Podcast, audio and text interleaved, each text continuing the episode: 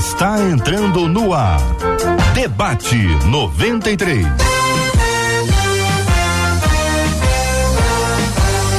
Realização 93 FM. Um oferecimento Pleno News. Notícias de verdade. Apresentação J.R. Vargas. Alô, meu irmão. Alô.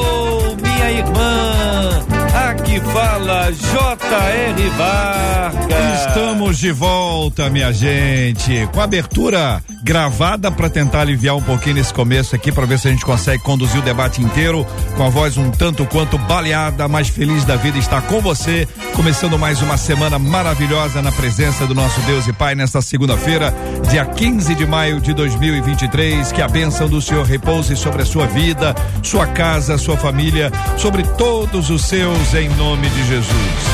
Debatedores presentes aqui no nosso estúdio. Esse homem tem uma voz extraordinária, nunca cansa. Pastor Marco Ribeiro, bom dia, bem-vindo.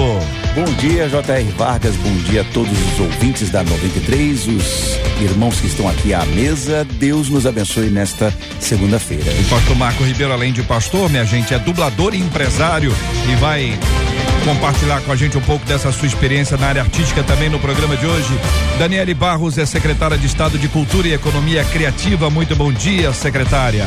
Bom dia, JR. Bom dia a todos os ouvintes. Feliz estar aqui também dividindo esse espaço com um querido Rômulo Salles, também com o dublador pastor Marco Ribeiro e com todos vocês. Rômulo Salles conosco no debate 93 de hoje, também idealizador do Teatro de Nova Iguaçu. Como é que vai, Rômulo? Bem-vindo. Bem-vindo, JR. Bom dia. Super prazer. Saudação para toda a Rádio 93, para os meus amigos debatedores que estão aqui na mesa, um virtual, né? E também para todos os nossos ouvintes. Obrigado, meu irmão. Vamos a São Paulo. Felipe Folgosi. Alô, Felipe. Bom dia, querido.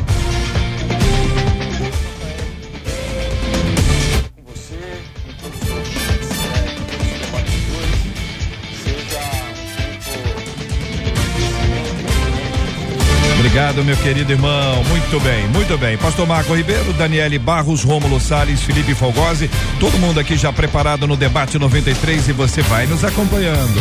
Estamos em 93,3, 93,3 megahertz no rádio. Estamos aqui no aplicativo app da 93 FM. Você alcança aqui a programação da 93 também no nosso site rádio93.com.br. Você participa conosco aqui pelo nosso Facebook. É o Facebook da 93, é Rádio 93.3 FM. Nosso canal do YouTube. YouTube é 93 FM Gospel para você interagir, falar com a gente no debate. Nosso WhatsApp liberado para sua participação é o 2196 803 8319 2196 803 8319. Bom dia para ela que vai falar com a gente. Marcela Bastos, bom dia. Bom dia, J.R. Vargas. Bom dia aos nossos amados debatedores, nossos queridos ouvintes que já ficam na expectativa, JR, porque segunda-feira é dia de expectativa. Aliás, todos os dias para os nossos ouvintes é expectativa a respeito do debate. A Lucileia Caldas lá no Facebook disse: Ó, estou com expectativas para aprender sobre esse tema no debate de hoje. E lá no YouTube, o João Jerônimo, ele disse assim: "Olha, eu aprendi a gostar de vocês porque vocês têm, vocês são uma rádio que tem compromisso com a verdade". E vejo isso durante o debate 93. Então, João, estamos no ar com compromisso com a verdade, compromisso com a palavra, compromisso com o nosso Deus. Mais uma semana, mais um super debate 93 para você aprender.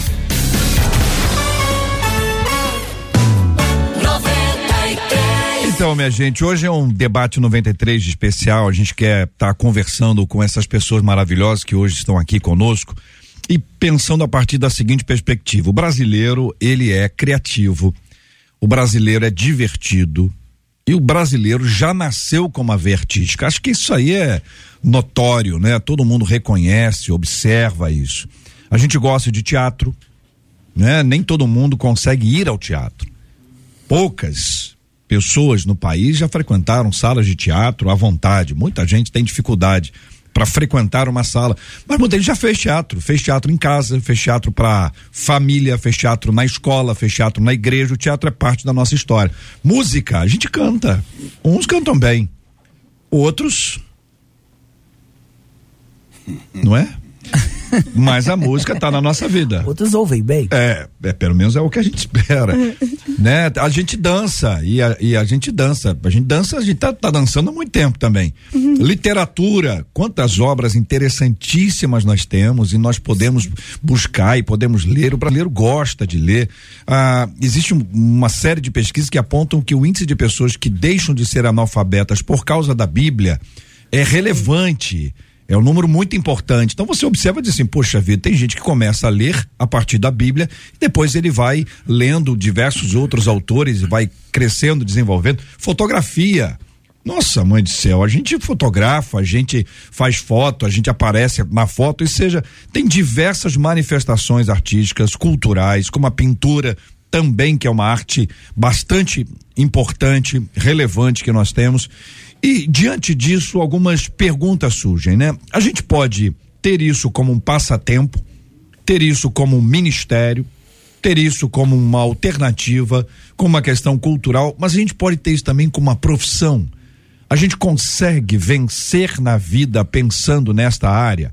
Pessoas que, por exemplo, têm habilidade para empreender. Elas não são as artistas, mas elas conseguem organizar conseguem desenvolver. Isso também é possível. Então, como empreender na área cultural, impactar a comunidade, até quem sabe viver da cultura cristã? É a proposta que a gente traz para que vocês nos ajudem a pensar, a discutir esse assunto. Pastor Marco Ribeiro, começo ouvindo o senhor. O senhor acha que isso é possível? Que análise o senhor faz da cultura brasileira, especialmente nesse nosso enfoque da cultura cristã? É, JR, eu, graças a Deus, tenho andado muito aí por esse país de meu Deus, né? E eu fico impressionado com, com os talentos que nós temos de, de todas as áreas, né? É desenho, são músicos maravilhosos, é, é até mesmo a questão do, do, do teatro, né?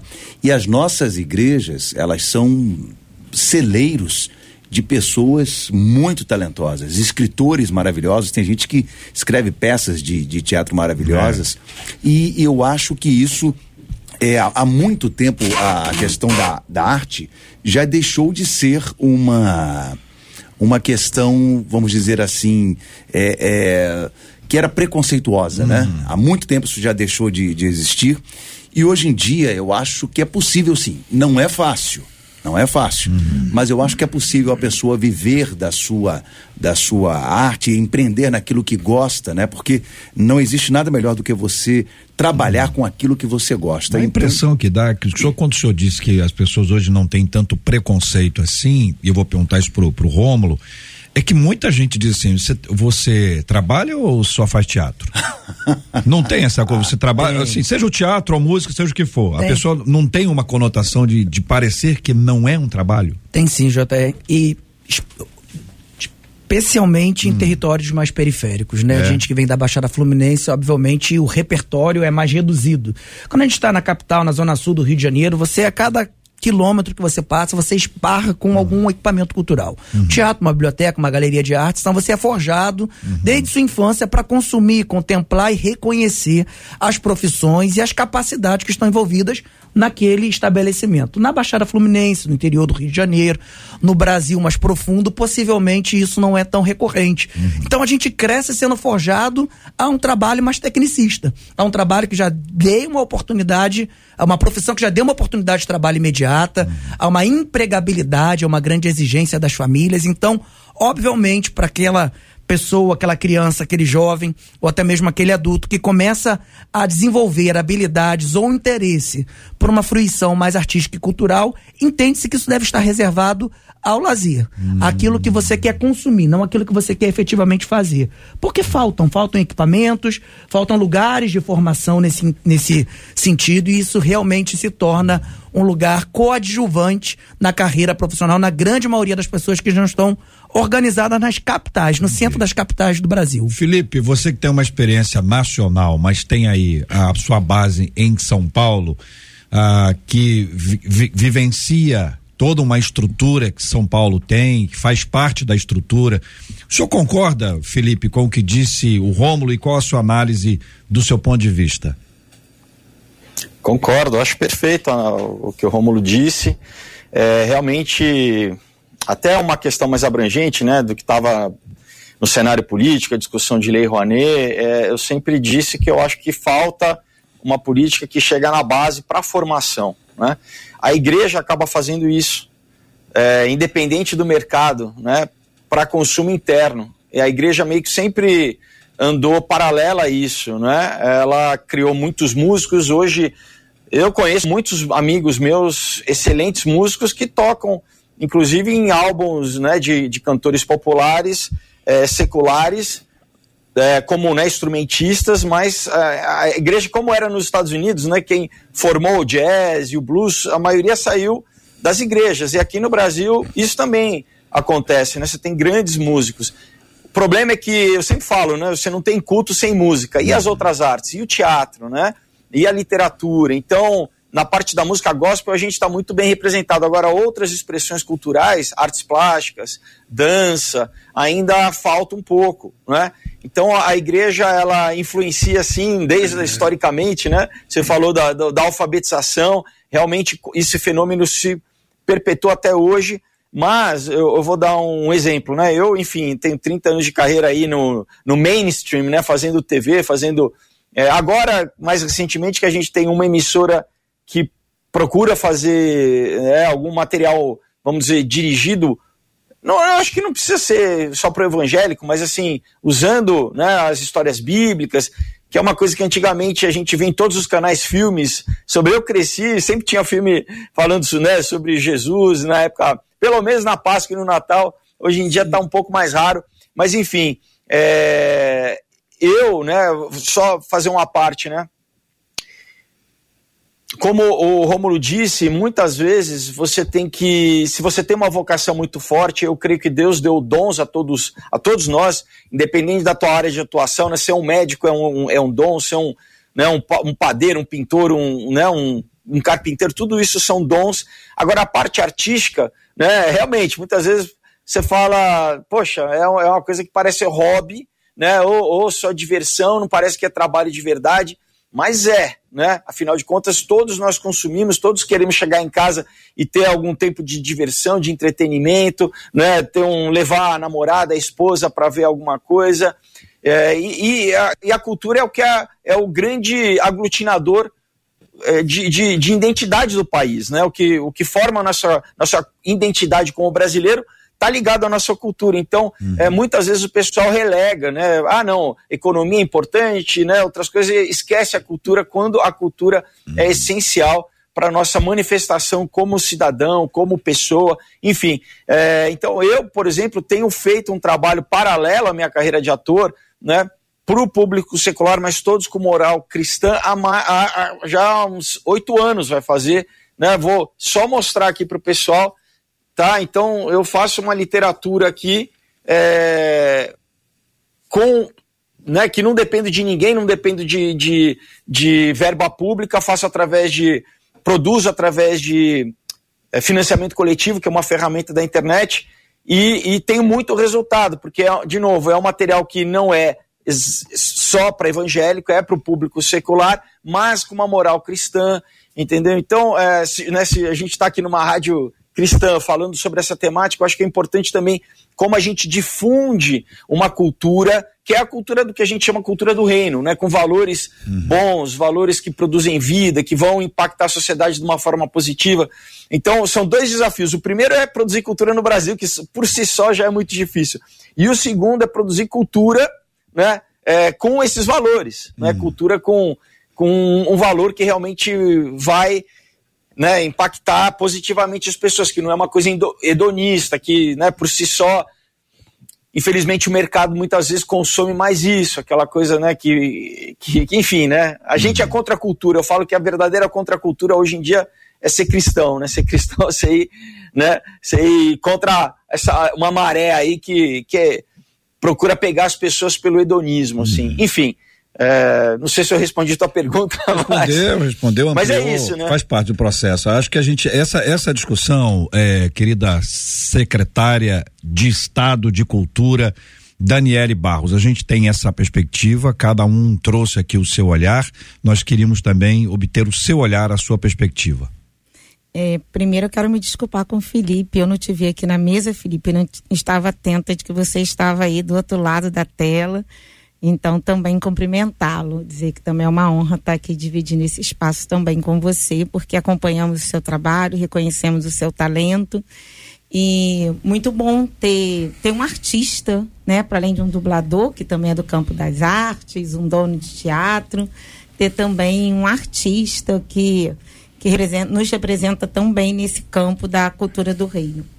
É, dizer, queria trazer alguns dados que uhum. eu acho que uhum. serão relevantes para essa mesa. Recentemente, o Instituto Itaú, a nível nacional, publicou uma entrevista, publicou uma pesquisa que ele, essa pesquisa aponta para os números da economia criativa a nível nacional. E essa pesquisa, que é uma pesquisa bem fundamentada, ela, ela demonstra que a indústria criativa no Brasil ela hoje é maior do que a indústria automobilística. E eles trazem o PIB nacional da economia criativa no percentual de 3,11%. Também temos uma pesquisa pela Firjan, que é uma pesquisa a nível de estado do Rio de Janeiro, e enquanto nós celebramos muitos números desastrosos de ranqueamento no Estado relacionado ainda à questão da violência contra a mulher, ainda com relação a, é, a violência de uma maneira geral, no caso das indústrias criativas fluminense, nós estamos muito acima do PIB nacional, que é 3,11, porque nós protagonizamos uma média de 4,62% de geração de riqueza por conta da criatividade. Então, é, é importante dizer, JR, que uhum. a arte ela cumpre de fato um papel ainda muito simbólico especialmente quando a gente olha para a cultura do reino, quando a gente olha para as atividades que estão atreladas exatamente às igrejas. Entretanto, é, cultura, ela hoje está intimamente ligada à geração de riqueza e está intimamente ligado a colocar comida no prato das pessoas. Tem gente que vive exatamente no campo da criatividade. Então, é, a gente, quando olha para o cenário cristão, a gente tem vivido um processo migratório onde que as pessoas deixam de fazer somente pelo hobby e também deixam de fazer somente pelo ministério e passam a também fazer para sobreviver daquilo que Deus deu a ele como um dom e que vai se aperfeiçoando, porque muitas das vezes é preciso se aperfeiçoar a nível de profissão. Uhum. Então a gente já tem muitas pessoas fazendo cinema no campo gospel. A música, de fato, é a grande marca uhum. né, das igrejas. É um, a, a igreja é um celeiro de oportunidades no campo musical. Mas já temos muitos artistas plásticos. Um dia desse eu estava encontrando lá no meu trabalho com os meninos que estão fazendo grafite nos muros com uma temática cristã, e que é um trabalho lindo, maravilhoso, e que eles estão aí buscando os editais públicos, porque também é importante dizer, e eu gosto quando o Felipe fala, ó, fiz isso aqui sem o recurso público, mas também é importante produzir com recurso público, porque o recurso público não é só para quem faz no secular. O recurso público é para todo mundo, independente da temática que a pessoa cante, independente da temática que a pessoa pinte, independente da temática que a pessoa está teatralizando, o recurso é para a arte. Então é importante também a gente poder, num canal como esse, estimular as pessoas a acompanharem o trabalho da Secretaria de Cultura, o trabalho do Ministério da Cultura, a fim de que as pessoas possam se profissionalizar, possam entender os mecanismos de acessar esse recurso, mas possam acessar no nível de transparência, de honestidade, mas que possam uhum. também usufruir, usufruir desse mecanismo. Eu estou muito curioso para saber quais são as dúvidas que os nossos ouvintes têm sobre esse assunto, porque nós vamos trilhar a trilha que eles estabelecerem. Mas, o, Rômulo, deixa eu te perguntar uma coisa importantíssima aqui. Ah, imaginemos, vou imaginar aqui que lá no teatro tem uma peça em cartaz. Quais são os tipos de profissionais necessários para tocar uma peça além dos atores? Porque para quem é leigo, para quem não conhece a área, imagina o seguinte: tem um grupo de ator, tá ótimo, tem uma música ali, pá, tá resolvido. O que que precisa? Fala para mim os, os, as áreas específicas para a gente poder eh, demonstrar que existem áreas abertas para um número enorme de pessoas, não necessariamente que tenham uma habilidade artística. Você pode viver dessa economia criativa, ainda que você não seja, entre aspas, um artista. Exatamente. A gente tem inúmeros profissionais diretamente ligados, dentre eles que hum. ficam atrás da cortina vermelha quando se abre. A gente tem um contra-regra. Contra a gente tem o iluminador, iluminador. o sonorizador, sonorizador. A gente tem o diretor de palco, a gente tem um camareiro, a gente tem figurinista. Eletricista, a gente tem de... precisa de eletricista? Eletricista, precisa. nós precisamos bilheteiro. do bilheteiro, a gente precisa do pipoqueiro, a gente precisa do marceneiro, o cenógrafo. Uhum. São inúmeras, inúmeras profissões necessárias é. e isso vai se variando é, de acordo com a proporção do espetáculo. Eu, por muito tempo da minha vida, estava comentando, tem pastor, eu produzi teatro musical. Uhum. A gente comprava direitos na Broadway e montava no Brasil. Uhum. O teatro musical, diretamente atrás daquele pano, tem cerca de 100 profissionais contratados. Uhum. Aproximadamente 100 profissionais para que aquela magia do espetáculo aconteça. Para aquela única peça. Para aquele único espetáculo. Para aquele único espetáculo. É, isso sem a gente contar com os indiretos, né? Hum. Quando a gente contrata o frete que traz o cenário, é. que a gente traz o carregador que carrega o cenário para colocar naquele palco, quando a gente hum. precisa hospedar no hotel próximo os atores e a equipe, porque a gente vai virar a madrugada montando o espetáculo. E é daí que tem o impacto direto na economia. A gente precisa entender que arte e cultura, para além do consumo, para além do prazer, da satisfação que a gente tem de é, usufruir da arte e da cultura, ele é um setor econômico do nosso país. Uhum. Assim como qualquer outro setor, como o automobilístico, como a secretária falou, como uhum. o farmacêutico, como o comércio, a cultura, a arte, a criatividade é um setor econômico uhum. que envolve inúmeros setores de serviço no mercado. Uhum. A gente tem um restaurante que a gente precisa organizar para que a refeição seja ofertada para aquele ator que não vai estar disponível na hora do almoço, como todo mundo está que está na plateia. Então a cadeia produtiva da cultura impacta diretamente em serviços que não necessariamente estão diretamente ligados ao campo artístico. A impressão que eu, que eu tenho, Rômulo, e aí perguntando isso também ao pastor Marco, é que a gente venceu uma etapa de amadorismo, que era sempre assim, o mais importante é o conteúdo. Então, nós temos um conteúdo, enquanto cristãos bíblicos, nós temos um conteúdo extraordinário. Bom, se o importante é o conteúdo, a forma é o que menos importa. Então era uma iluminação mal feita, um som mal feito, quando tinha, né? E tal, a gente está acostumado com rua. Exatamente. Eu acho que o, o, o, evangelista dos anos 80, 70, enfim, ele tem uma experiência de rua. Ele está habituado a cantar na rua, a encenar na rua, com recursos parcos, com pouquíssima coisa, com pouquíssimos instrumentos em suas mãos, para que ele pudesse proporcionar ali um impacto, porque o mais importante era e continua sendo o conteúdo mas de alguma forma, pastor Marcos, o senhor entende que nós evoluímos no, no, no aspecto da forma, da construção do todo para que a mensagem seja compartilhada? Sim, sim, é porque isso é, isso é fundamental. Para você passar uma, uma boa mensagem, para você se comunicar bem, é preciso né, que você tenha um material bom, uma, uma boa luz, né? Um, um bom áudio, né? Você vai fazer um show, o cara vai fazer um show, é, a banda é muito boa, mas o áudio não é bom, uhum. não tem um retorno, enfim. E, e o Romulo falava agora há pouco com, com relação a, a Broadway.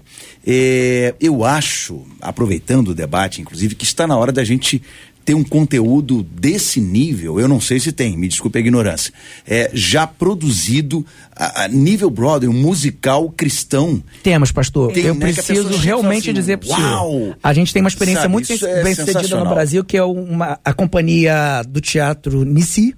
Nissi, eu conheço. Jardim do Inimigo, de 20 anos atrás. Eles são um exemplo clássico do que o senhor tem dito, de se especializar, de se profissionalizar. E eles entregam hoje para população alguns espetáculos de teatro musical que estão no mesmo padrão, no mesmo patamar do que um espetáculo da Broadway produzido no Brasil. Um é. deles é o Rua Azusa musical. Rua Azusa, sim. É um sim, espetáculo, sim. orquestra ao vivo, mais de 30 atores Olha que interessante. É, é, em cena. O outro é o Radassa que é uma segunda produção, conta um pouco ali da história da Rainha Esther. E agora os dois espetáculos estão um pouco interrompidos, porque eles estão produzindo um próximo espetáculo que vai homenagear e que vai versar sobre a história de Martin Luther King. E que legal. Eu, me, eu conheci o Kaique Oliveira, que é um dos grandes produtores de teatro do Brasil, uhum. numa ocasião que fui assistir o espetáculo lá no teatro dele. Fica exatamente na frente de um grande teatro em São Paulo. Teatro esse que cedia o prêmio mais importante de teatro musical do Brasil, que é o Prêmio Bibi Ferreira. Então eu sempre ia lá naquele teatro, olhava aquele teatro que é um teatro exclusivamente para conteúdo cristão até então, e o Kaique me chamou para ver. Quando eu vi, eu conheço o, o, diretor do prêmio Bebê Ferreira, meu amigo Marlon Silva, e eu olhei aquilo e falei, gente, mas que que é isso? Isso aqui é genial. Eu imaginei que ia encontrar um teatro mais naif, um teatro mais ligado a, ao templo de uma igreja, que a gente já tem um público mais predisposto a uhum. aceitar, a ouvir, a acolher tudo que a gente está entregando no altar. E não, era um teatro, teatro. E quando eu vi aquela qualidade, eu chamei o diretor uhum. do prêmio, Bebê Ferreira, para assistir aquele musical. Eu falei, eu só quero que você assista. Claro que eu tinha pretensões a respeito disso. Claro. Né? Eu queria desbravar esse universo em que o povo cristão também pode contribuir com a qualidade artística da produção cultural no nosso Brasil. E Marlos foi assistir saiu de lá muito impactado e convidou outros jurados para assistir. Uhum. Note que esse espetáculo, naquele ano, ele não só foi indicado ao prêmio BV Ferreira na categoria revelação, como foi vencedor, disputando com Miguel Falabella, com Charles Miller e Cláudio Botelho, com grandes produtoras do país, num público totalmente heterogêneo, que não tinha um, um, conteúdo somente cristão e foi vencedor de uma das categorias, mostrando que, sim, temos condições, condições. de disputar essa narrativa do conteúdo a qualidade sem, da produção. sem contar que é, nós temos muita qualidade, a, os, os, musicais brasileiros, JR, é, você deve ter conhecimento disso, foram elogiados inclusive pelo pessoal da Broadway. Hum. As montagens brasileiras estão assim, é, quando vêm os americanos, eles ficam impactados com a, com a qualidade. E sabendo que tem essa qualidade também no meio cristão, e aí, para um lado mais comercial, que a gente não pode deixar de ir, quando eles começarem a se atentar que esse público é um público fiel, é um público de 40% de repente, e que, que, que precisa ser explorado no sentido de, de, de, né, né, de, de ser convidado a, a, assistir espetáculos de qualidade, eles vão ter um público fiel, um Pastor, público que quer consumir isso, como o Felipe disse. Eu quero apresentar resultados econômicos para o senhor. Eu, teve, eu tenho o privilégio de gerir, né, de ter idealizado o Teatro Nova Iguaçu, um teatro na Baixada Fluminense. A gente está um ano com o estabelecimento lá na resistência, sobrevivendo à dificuldade que é fazer cultura no Brasil. E o Rua Azusa ficou três meses em cartaz conosco de sexta a domingo, de sexta a sábado. É, e eram três sessões semanais. Eu, eu, eu tenho segurança para te dizer que foi a melhor bilheteria da história Casa do Teatro Nova Iguaçu. Sempre. Paravam ônibus que engarrafavam todo o trânsito e eram 50, 60 pessoas de um, um, único lote de pessoas que ocupavam 600 lugares diariamente. Eu tive, era só um mês, eu prorroguei por dois meses, por três meses. E como não bastante, no período carnavalesco, a música Rua Azusa voltou novamente, ficou hum. mais um mês em cartaz. Sem contar que o nosso boca a boca é muito bom. É, nosso boca eu tenho a é impressão, gente, que a gente tem assim, a gente pode constatar que é, existe espaço, que existe uma carência, existe uma necessidade. E, e, é muito importante que a gente continue desenvolvendo e empreendendo, porque esse é um desafio grande. Quero com, com, conversar com quem está ouvindo a gente. Eu quero perguntar a você: você já foi ao teatro, viu uma peça, um musical? Você já acompanhou um espetáculo cristão?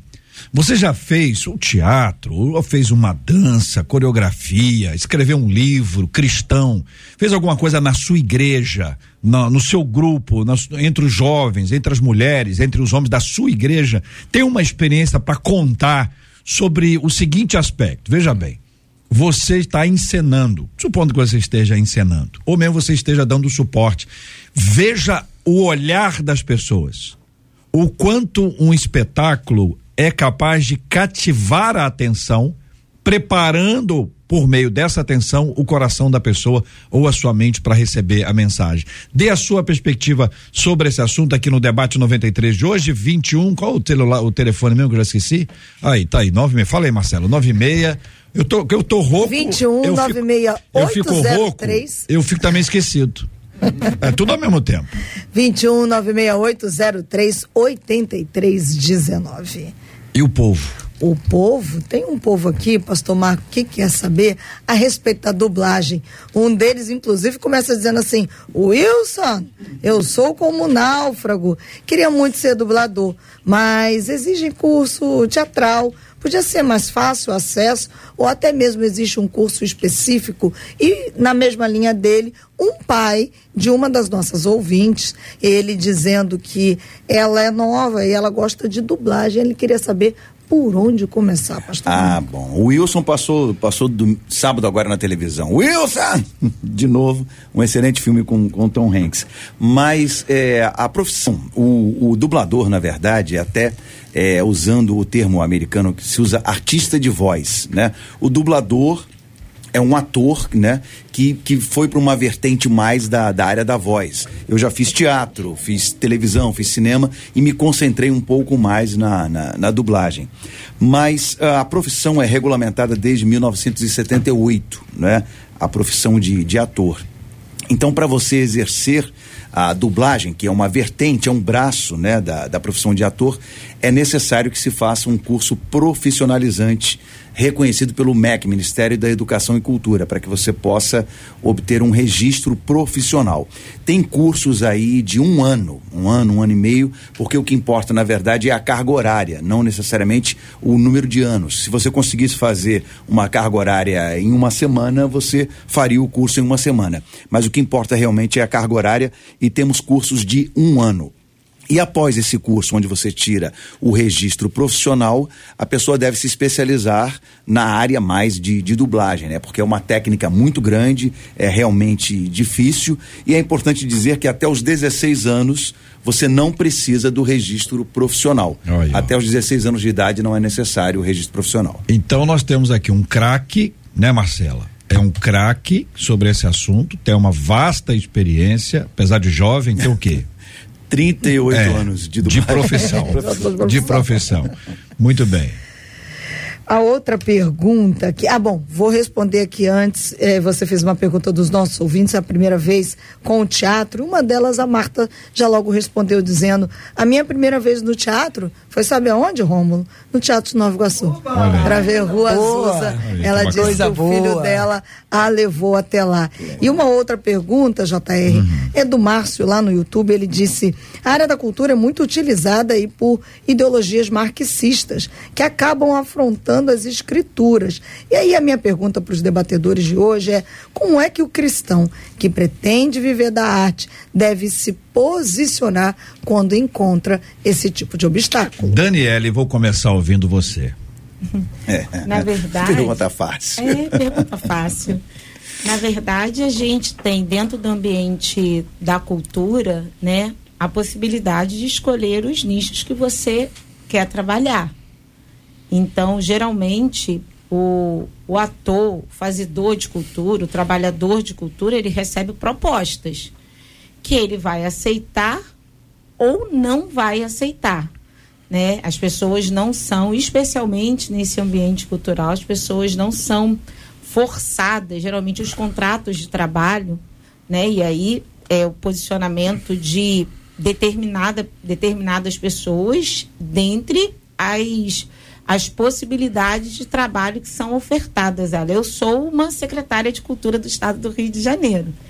E eu lido com todo o segmento cultural. E não permito que o meu fazer profissional possa abalar exatamente a minha fé e a minha crença. E tento o tempo inteiro é, mediar. Em todas as funções que eu preciso exercer exatamente guardar o meu coração, preservar o meu coração, entender que muitas das minhas vivências dialogam exatamente com o meu posicionamento civil e com aquilo que se espera de uma secretária de cultura e tento é, o tempo inteiro equilibrar e mediar exatamente aquilo que eu penso, aquilo que eu creio, com aquilo que eu preciso exercer no meu trabalho. Então, é, eu sou uma prova e gostaria de uhum. estimular esse ouvinte, tantos outros, que, que é muito possível, é muito, é muito possível guardar os princípios, é muito, é muito possível viver uma experiência de fé em qualquer lugar que a gente é plantado. E no caso da cultura, você pode escolher: isso aqui não dá para mim, isso aqui dá para mim. Eu gostaria de fazer, mas eu tenho o meu limite, eu vou até aqui. Isso cabe nesse contrato? A gente pode rever isso ou não cabe? E como a gente também dialoga né, com aquela expectativa da experiência cristã, eu tenho certeza que muitas das vezes, quando a gente rejeita alguma coisa, não é uma porta que se fecha, né? é um posicionamento que vai abrir muitas outras oportunidades porque é, ne, nesse campo da arte cristã também tem uma dose de fé.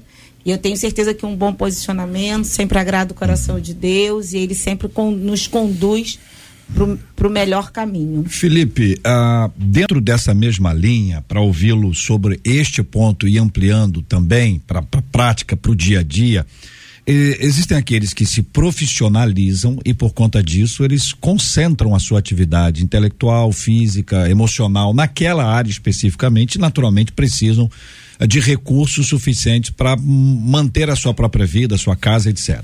Por conta disso, alguns papéis podem ser oferecidos, alguns trabalhos podem ser oferecidos que confrontam a nossa fé, que dizem olha, eu, eu, eu não caibo nessa, nesse, nesse, nesse, nesse lugar, nesse espaço. Entretanto, nem todo mundo tem condições financeiras de abrir mão. Lógico que a gente pode aplicar isso a qualquer área da nossa vida, mas pensando na questão artística, como como passar por essas coisas e qual é a sua perspectiva e a sua própria experiência, Felipe? Olha, JR, infelizmente, eu acho que nos últimos anos uh, tem se polarizado demais né? A questão tem, tem se usado a cultura como uma ferramenta de doutrinação política, infelizmente, tá? Não tem como fugir dessa questão. A Daniele citou numa outra fala do Itaú Cultural, citando os números aí da cultura, mas infelizmente os editais eu acompanho. É, grande parte é tudo de ideologia de gênero, são coisas que confrontam diretamente o cristianismo. Então, é, seria muito bom se o cristão pudesse ter acesso né, a essas verbas públicas. Seria muito bom, mas infelizmente, tanto em editais públicos quanto privados, você tem aí uma cartilha que, se não for 95% de, entendeu, de temáticas, inclusive. Então, só para dar uma comparação, né, a, a, dois, no ano de 2020, anos atrás, eu participei de um concurso nacional de dramaturgia promovido pelo Ministério da Cultura Naquele ano, em conjunto com o Ministério da Saúde, era campanha nacional antidrogas. Então o tema era você tinha que escrever sobre droga, obviamente, né, não fazendo apologia, falando contra. E, enfim, acabei ganhando, né? Você se inscrevia de forma anônima, então não foi porque eu era ator, né? Isso, inclusive, para mim foi importante. É, e né, acabei lançando em 2018 como quadrinho essa história aqui que eu tenho muita resposta.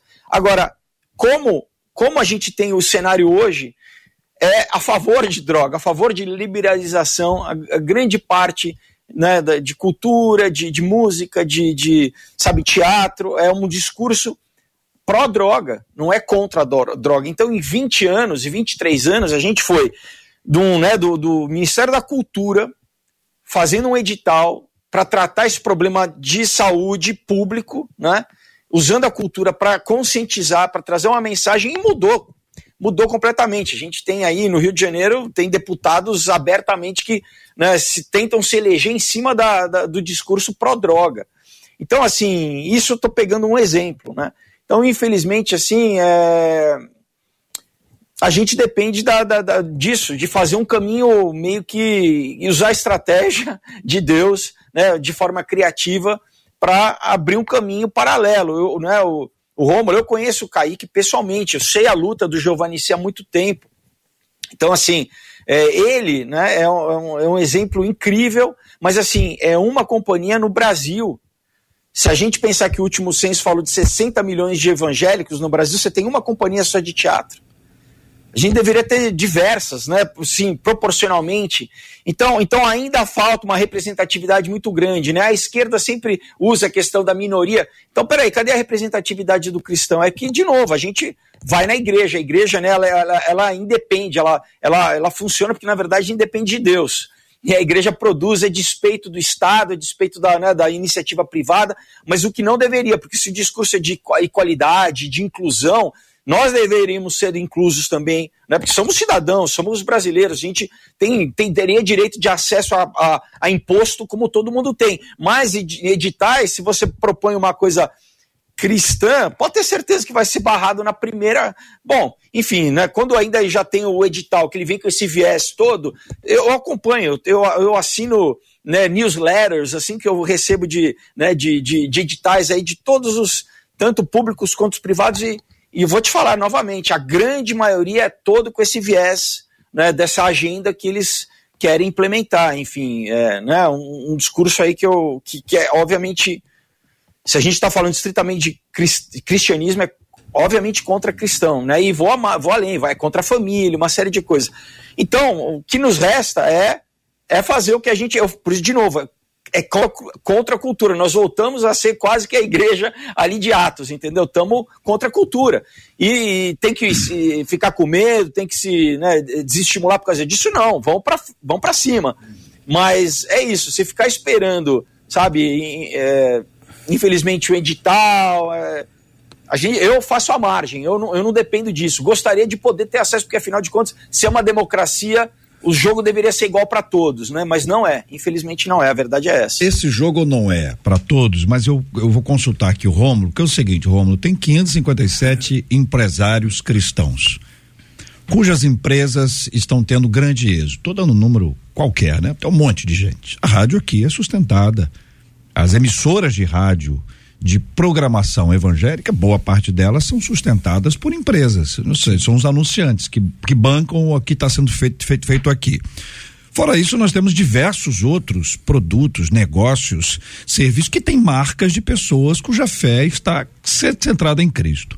A gente não tem o governo, o, o tem, mas não tem, né? Tem, mas não tem ou tem com pouca, pouco acesso, como o Felipe trouxe agora, mas por que a gente não tem um grupo de empresários que se reúne, que diz, olha, vamos fazer as cotas aqui, nós vamos investir X por cento da nossa arrecadação, ou, ou, ou vão, vão com, comprar aqui um lote para que a gente crie espetáculos, crie oportunidade de espetáculo, que seja no teatro, que sejam as tendas, né? Temos muitas tendas, e se onde não tem tenda, a gente monta uma tenda, tem sempre uma escola que tem um auditório, tem um teatro, para que alguma coisa, ainda que não seja, veja, gente, tem, tem valores cristãos, não é? Você não precisa ter uma pregação, não precisa botar um pastor pregando. Você tem valores cristãos que são fundamentais, que estão aqui escritos na palavra de Deus que podem ser compartilhados. É, Romulo, é sonho ou isso é possível? Não, isso é uma realidade não praticada hum, no nosso meio, como entendi. também, Felipe, eu, eu, eu olho muito para o cenário em geral e quando o JR estava começando a falar com você, ele falava das oportunidades, ancorado também numa fala da secretária Daniele, das escolhas que fazemos. É, como a gente está aqui no debate com pastores e dentro dessa audiência, é, predominantemente, eu digo predominantemente porque acredito que a nossa presença aqui traz outros ouvintes que não comungam da mesma fé, como assim o teatro reúne tantas pessoas. É, José passou por aquilo que a gente chamava de PPP na faculdade, né? Não tem um PPP da faculdade. José passou pelo PPP, que era o poço, a prisão e depois o palácio. Empreender no Brasil, a gente muitas das vezes passa por esses três P's, né? A gente passa pelo poço, e aí a gente entende que a gente vai empreender. A gente passa pela prisão, e aí exatamente quando a secretária fala, provocada pela pergunta do JR, que escolhas você faz? Acredito que você, Felipe, deve ter feito muitas escolhas na sua vida por conta da sua carreira como ator, né? Às vezes aquele personagem já não cabia mais no seu corpo. Eu entendo que os nossos corpos são políticos e aí até na nossa profissão, talvez aquele personagem não nos caiba porque a nossa figura o nosso corpo político vai dizer muito mais sobre tudo isso. Então nós temos direitos a fazer escolhas. E depois a gente chega no palácio, né? Uhum. Que às vezes é onde a gente consegue reinar com a nossa liderança, com aquilo que a gente desenvolve, com aquilo que a gente acredita. Nesse processo inteiro, e você vai entender que está linkado com a sua colocação, JR, a gente também entende que por que, que o Felipe, que foi um, um, um, grande fenômeno da teledramaturgia dos anos 90, na principal emissora de televisão do nosso país, uhum. hoje Eu tô dando seu exemplo, Felipe, porque eu não sei nem se é uma escolha sua, se você não quer ou se você quer. Hoje o Felipe não é, de alguma forma, privilegiado, e não no sentido do privilégio exatamente, né? Porque é um profissional que já está credenciado pelo mercado para estar nas novelas que uma outra emissora hoje cumpre com conteúdo que nos satisfaz para essa audiência de uma população com grande número de evangélicos. Eu conheço inúmeros atores. Uhum. Eu ouso dizer que nem 50%, se é que a gente alcança esse número, das pessoas que trabalham hoje nas novelas bíblicas que está na emissora, que hoje veicula essas novelas, são de, de, de, de, de, de, de natureza cristã. Mas é porque. Isso tem, não é um problema. É, é porque tem pouco são poucos. Não, não é. Porque é. é difícil ser não artista é. e crente. Não, não é. É difícil ser artista e crente, É. mas assim como o Felipe faz uma crítica muito bem acentuada com relação à política pública, e aí ele fala de acesso, eu até entendo que talvez não tanto quanto acesso, Felipe, porque o acesso ele tá aí, ele precisa estar disponível, talvez como efetivamente virar é, a política pública chegar na ponta. E eu acho que a gente tem que estimular, eu, você. Eu não sou um teatro exclusivamente cristão, eu sou um teatro para todos, que é, abro espaço e asseguro que o público cristão, assim como o conteúdo cristão, tem o direito naquele palco.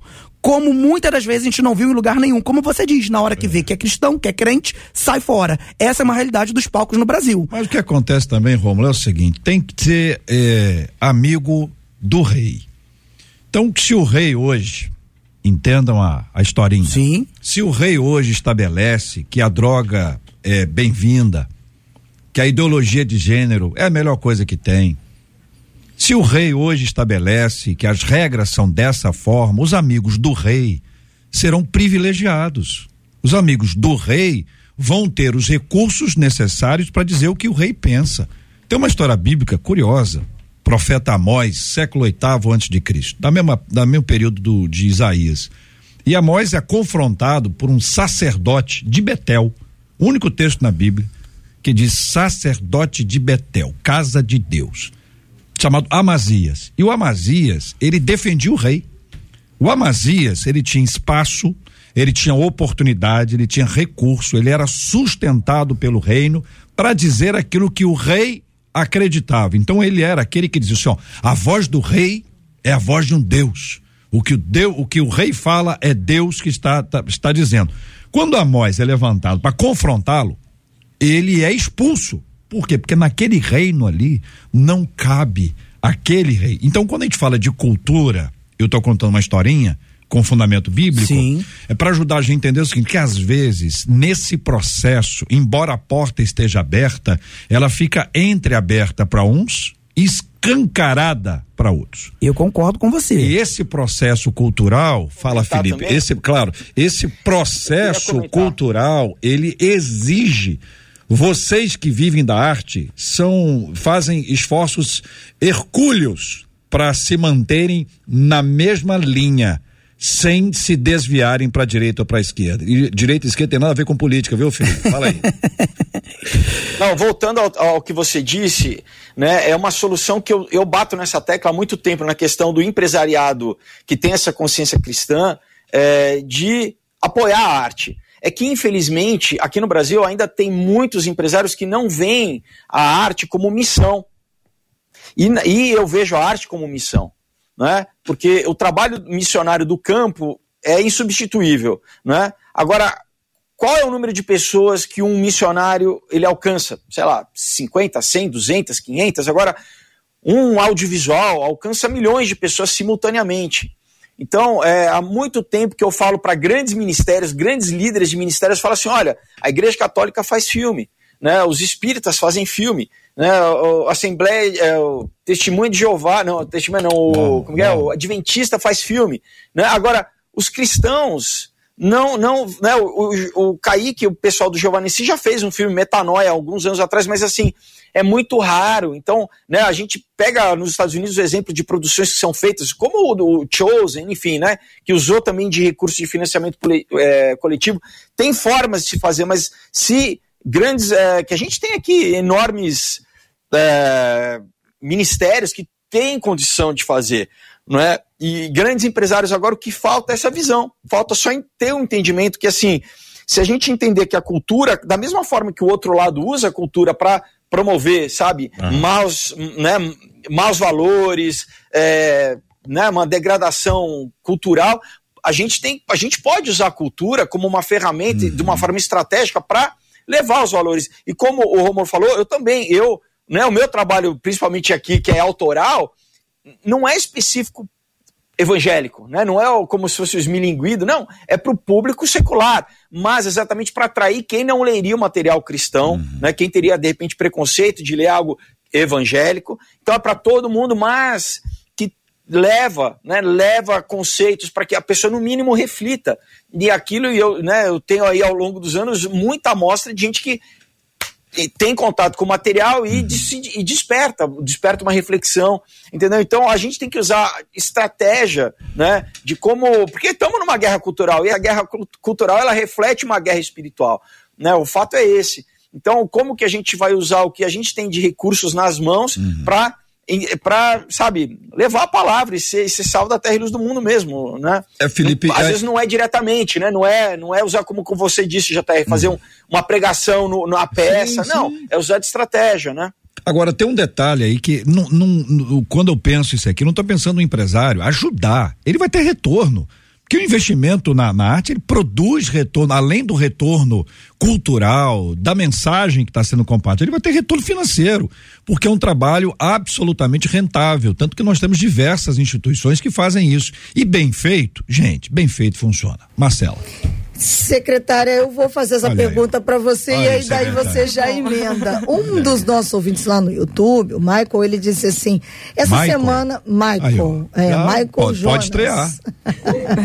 Michael Jonas? Michael Jonas ah, é o nome dele. Esse é nome artístico. Ele, ele nasceu com esse nomezinho, não. Ó, pode ser. Michael, aí, Michael Jonas. Conta pra gente. Ah. Ele disse o seguinte: que essa semana aqui em São Gonçalo, lá em São Gonçalo, né, aqui pertinho, hum. ele vai começar uma escola de artes, oh. segundo ele, porque entende justamente uma necessidade grande de uma escola de artistas com princípios cristãos. E aí a pergunta dele, secretária, é: existe algum tipo de incentivo? A pergunta do Michael. que boa, que boa pergunta do Michael. Primeiro, Michael, obrigado pela sua participação.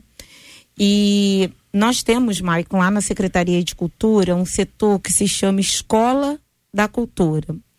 E esse setor é justamente para apoiar todos os trabalhadores da cultura, os fazedores da cultura e que querem se aproximar da política pública, mas ainda não conhecem a linguagem do edital, não sabem como cadastrarem os seus produtos ou seus trabalhos numa plataforma que a gente tem aqui no estado do Rio de Janeiro, que é Desenvolve Cultura.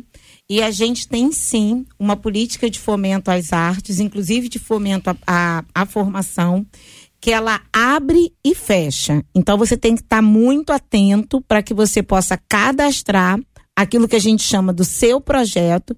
Esse projeto vai ser avaliado por uma banca de avaliadores e aí sim, se ele tiver um ranqueamento de classificação, você vai ser apoiado com recurso público que tem uma finalidade de fomentar a atividade, mas que com esse recurso você também tem uma responsabilidade de dizer o que você fez com ele e prestar conta exatamente daquelas atividades que você propôs ser fomentada. Quero dizer que desde que a gente está na Secretaria de Cultura, a partir do ano de 2019, finalzinho do ano de 2019, nós é, destravamos um fundo de cultura no estado do Rio de Janeiro, que era represado, uma política pública instituída há 22 anos, que nunca tinha sido utilizada. E de lá para cá nós já fizemos mais de 22 editais. Então, muitas áreas foram abraçadas, inclusive muitas pessoas foram abraçadas dentro dessa temática também cristã. A nossa lei de incentivo também tem convergência com essa temática, então, é agora mesmo, no próximo final de semana, a gente vai estar vivendo Aleluia, que é um evento grande no estado do Rio de Janeiro com temática cristã católica. Tivemos o Louvorzão também, onde que essa rádio trabalhou bastante nesse projeto, é um projeto dessa rádio, e que também pôde ser apoiado através da lei de incentivo à cultura. A gente ainda tem passos largos para dar nessa nessa jornada, sem dúvida, a gente tem passos largos para dar. Mas a gente também não pode esquecer que há 20 anos atrás a gente ainda tinha algumas denominações tinha resistência aos alguns tipos de instrumentos musicais dentro da igreja. Né? A gente também está vencendo isso.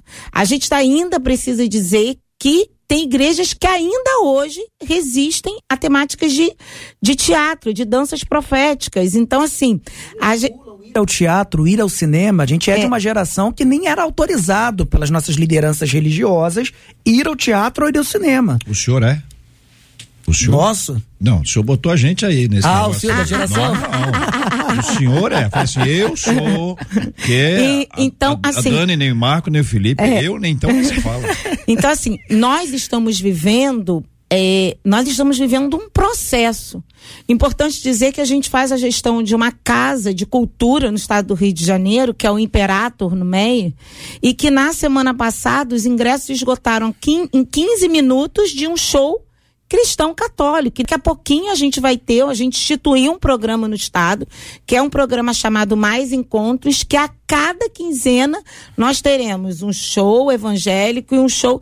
Eu vou, eu tô dizendo assim, uns, a cada quinzena nós teremos um show cristão, uhum. né? E que foi lindo, a casa lotada, né? Então, assim, é, estamos dando passos a, a, ao encontro de fazermos exatamente do ambiente cultural um espaço para todo mundo.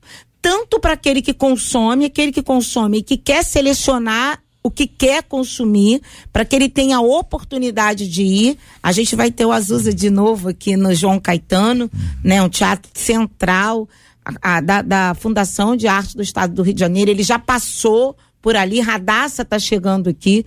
Então, os palcos também têm se tornado os palcos mais democráticos. Lembrando que muitas das vezes a gente precisa, e aí, Felipe e todas as pessoas que estão nos assistindo, não é exatamente de uma, é, uma adequação de linguagem que mascare aquilo que a gente está fazendo. Mas a gente precisa sim entender e, a, e, e, e é, procurar adaptar aquilo que a gente faz no sentido de atender as exigências que são as próprias exigências legais dos processos. Então, muitas das vezes, é, e a gente sabe disso, e a gente não está falando aqui exatamente num. É, com olhar de, de preconceito exatamente com essa linguagem, mas, por exemplo, nós não financiamos na Secretaria de Cultura o culto, mas a gente financia o teatro cristão, mas muitas das vezes ele chega com uma cara de culto. Entendi. Por isso que é importante esse processo de profissionalização, por isso que é importante se matricular na nossa Escola da Cultura, são 12 horas de aula que ajuda as pessoas exatamente a, a buscarem esse caminho. Nós tivemos semana passada uma ocupação linda de dança na nossa biblioteca de um grupo de alunos alunos da UFRJ que fazem dança e que trabalham com a temática cristã e passaram um dia fazendo workshop na Secretaria de Cultura. Então, assim, o espaço da Secretaria de Cultura, os palcos, eles são exatamente é, pensados de forma democrática. Entretanto, a gente precisa que esse conteúdo chegue também de forma profissional para que a gente possa ter exatamente condição. A gente está falando de palcos que dependem de bilheteria. Uhum que depende, a gente tá, esse, esse ambiente precisa ser sustentável, o conteúdo precisa bem, ser bem produzido.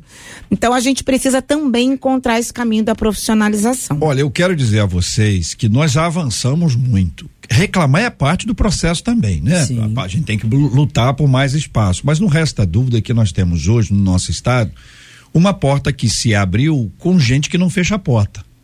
Então, uma porta que está aberta para todos.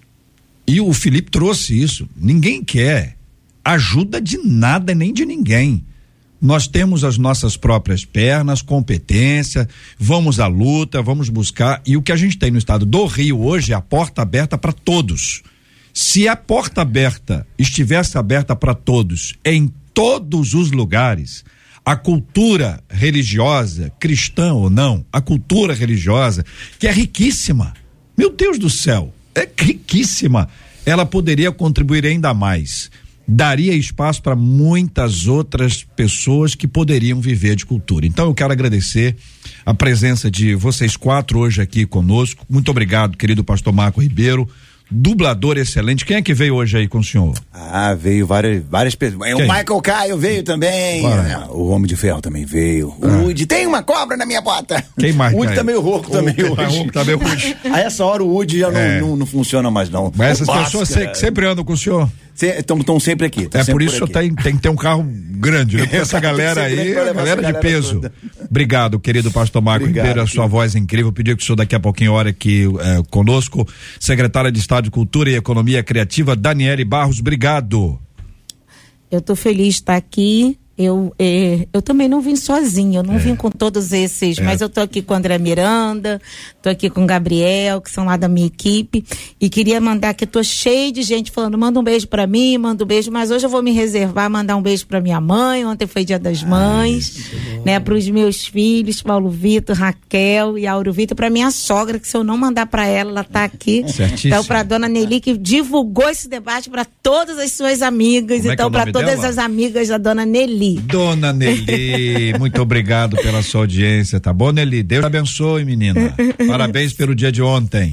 Rômulo, obrigado, Rômulo Salles. Eu não tô nem acreditando que já acabou. É, é muito rápido, gente. Voando. A gente precisa fazer mais vezes. Passa a gente, voando. quando tá ouvindo, leva um tempão. Verdade. Aqui passa muito rápido. Verdade. Eu quero dizer que eu sou muito grato por essa oportunidade, grato mesmo.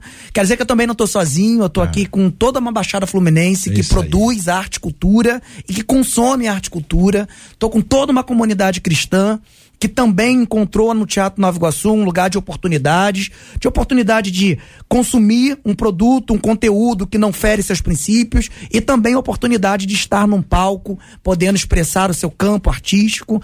Quero dizer que eu estou aqui com a minha família, com a minha esposa que está nos ouvindo, está lá no plantão trabalhando, me ouvindo, meus filhos. E quero dizer que não basta só a gente ser amigo do rei, não. Eu acho é. que a gente tem que disputar o espaço de estar no palácio, assim como José fez. Ainda que estejamos nesse momento na prisão oh. e que a porta está meio aberta, meio fechada, como você disse, nós precisamos desbravar o espaço para conquistar o palácio. E quando estivermos no palácio, todas as críticas que estamos fazendo hoje ao rei talvez sejamos nós os instrumentos para mudar essa crítica e fazer com que os espaços sejam mais democráticos, que a oportunidade seja igual para todos. Então, Felipe e todos os outros produtores de arte e de cultura do nosso país, vamos juntar os nossos elos, cruzar as nossas pontes para que nós possamos efetivamente mostrar que somos muitos e que temos capacidade, força e competência para ocupar o lugar e o espaço que nos é de direito. Fala bem o Rômulo, né, rapaz? É. Eu gosto de ouvir o Rômulo. fala bem, fala bem. Falar, só uma dúvida. Ah. Ele, ele só escreve, Felipe? Você só escreve ou você desenha também? Ah, o senhor tá com dúvida agora eu tô, também? Eu, eu, queria só ah, no final do debate. Meio dia dois. o senhor tá com dúvida. Ele pode tá me bom. responder no Instagram, a gente pode Não, não, vai responder agora, para ajudar. Falou, Felipe, obrigado, querido. Deus abençoe. Obrigado, eu agradeço, né? Um abraço a todos os ouvintes, é sempre bom estar aqui. Eu faço, eu escrevo as histórias e faço o layout das páginas e contrato quem desenha melhor do que eu, né? Inclusive, quem, quem se interessar, né, conhecer o material, é só entrar em contato pelas minhas redes sociais, pelo Instagram, mandar um direct, pela página da Aurora HQ no Facebook e eu mando pelo correio com o maior carinho, com um autógrafo, enfim, uma dedicatória. Agora só, né, pegando a, a onda do, do Rômulo, né, Jesus em Lucas 19, versículo 13, ele fala, né, aqui em, nas traduções em português geralmente é negociar até que eu volte. Né, em inglês eu gosto mais que é occupy, né, a palavra, né, quando você lê a tradução em inglês é occupy até que eu venha. Então, para mim esse mandato de Deus, enquanto a gente espera o retorno do nosso Senhor e Salvador Jesus Cristo, a gente tem que ocupar os espaços. Realmente, então, na área, né, na área, a Daniele parabéns pelo trabalho de ocupar os espaços públicos, ocupar os espaços da cultura, as esferas da sociedade. Então, né, eu como artista, né, Rômulo, o pastor também, a gente tem que a igreja tem que sair de dentro da igreja, a gente tem que entrar na sociedade levando né, o evangelho, levando os, os bom, o bom perfume de Cristo. A verdade é essa, né? Deus abençoe a todos. Obrigado, Felipe. Agora outro ouvinte nosso aqui dizendo o seguinte, gente, de tá dizendo aqui, ó, virou normal ouvir frases como estas durante as pregações. Fala Deus. É por aí. Olha aí, hein? Só que na maioria das vezes não são simples palavras, mas sim formas de acusar outras pessoas dos seus erros. Não sabia disso não? É mesmo? Geralmente quem fala é porque soube de algum problema de um dos irmãos. Aí diante disso eu me questiono: O prazer de acusar o outro faz com que nos sintamos melhores diante de nossos erros e falhas? Como não perder de vista que diante de Deus ninguém é melhor que ninguém? Como aceitar as diferenças e até os erros do outro de forma que vivamos realmente em amor? Esses e outros assuntos, minha gente, estarão amanhã, se Deus quiser, a partir das 11 horas da manhã, em mais uma super edição do nosso Debate 93. Gilberto Ribeiro já chegou, já já estará assumindo com a Caravana 93 e o Pediu Tocou. Vamos orar juntos, Pastor Marco, lembrando sempre da cura dos enfermos e consola os corações enlutados. Amém. Senhor, nós te agradecemos nessa oportunidade, Deus, por este debate, te agradecemos pelos ouvintes, Deus, por esta mesa tão maravilhosa e por este assunto aqui hoje abordado, Senhor, que possa ter esclarecido esclarecido e aberto, Senhor, muitas mentes e muitas visões, meu Pai. Também, Senhor, colocamos nas tuas mãos os enfermos, Deus, aqueles que estão com o seu coração enlutado, Deus. Venha com teu consolo, com teu Espírito Santo, consolando esses corações, Deus, e curando, Senhor, essas pessoas, Senhor, que estão necessitadas. Pai, nos dá uma tarde abençoada na tua presença. Te agradecemos em nome de Jesus. Que Deus te abençoe.